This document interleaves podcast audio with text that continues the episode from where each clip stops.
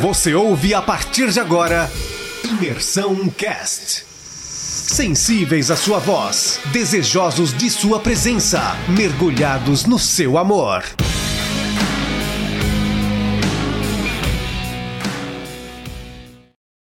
Oi, pessoal. Então, hoje a gente vai estar falando um pouquinho sobre o capítulo de número 36 de, de Gênesis.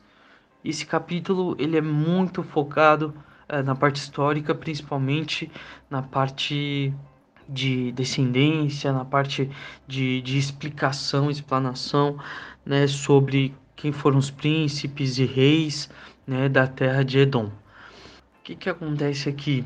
Ah, eu queria que a gente pudesse focar principalmente, né, dentro de quase todos os versículos eles tratam sobre essa parte de, de, de, de parentesco, de, de, de, descendência, mas ali pelo versículo do, do, do 6 ao 8, mais ou menos, ele trata a respeito do, fato histórico ali, que é quando Esaú se separa do seu irmão Jacó.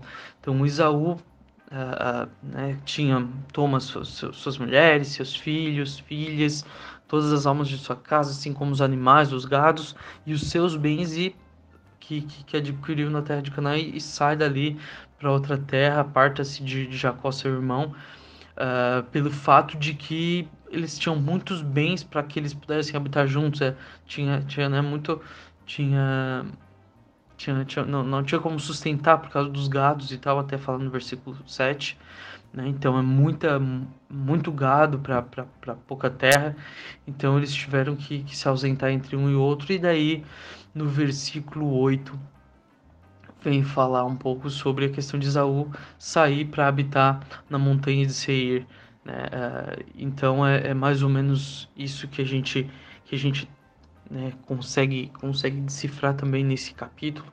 Né, essa, esses, esses versículos que eu, que eu citei agora são, são a, a parte, é uma parte histórica também que, que, se destaca aqui nesse, nesse capítulo, mas é claro que tem todo ali os dizeres descritivos de quem reinou depois de quem, quem, quem reinou depois da morte do, do, do, do, do rei anterior e tal, então tudo isso vem a descrever em todo o capítulo 36.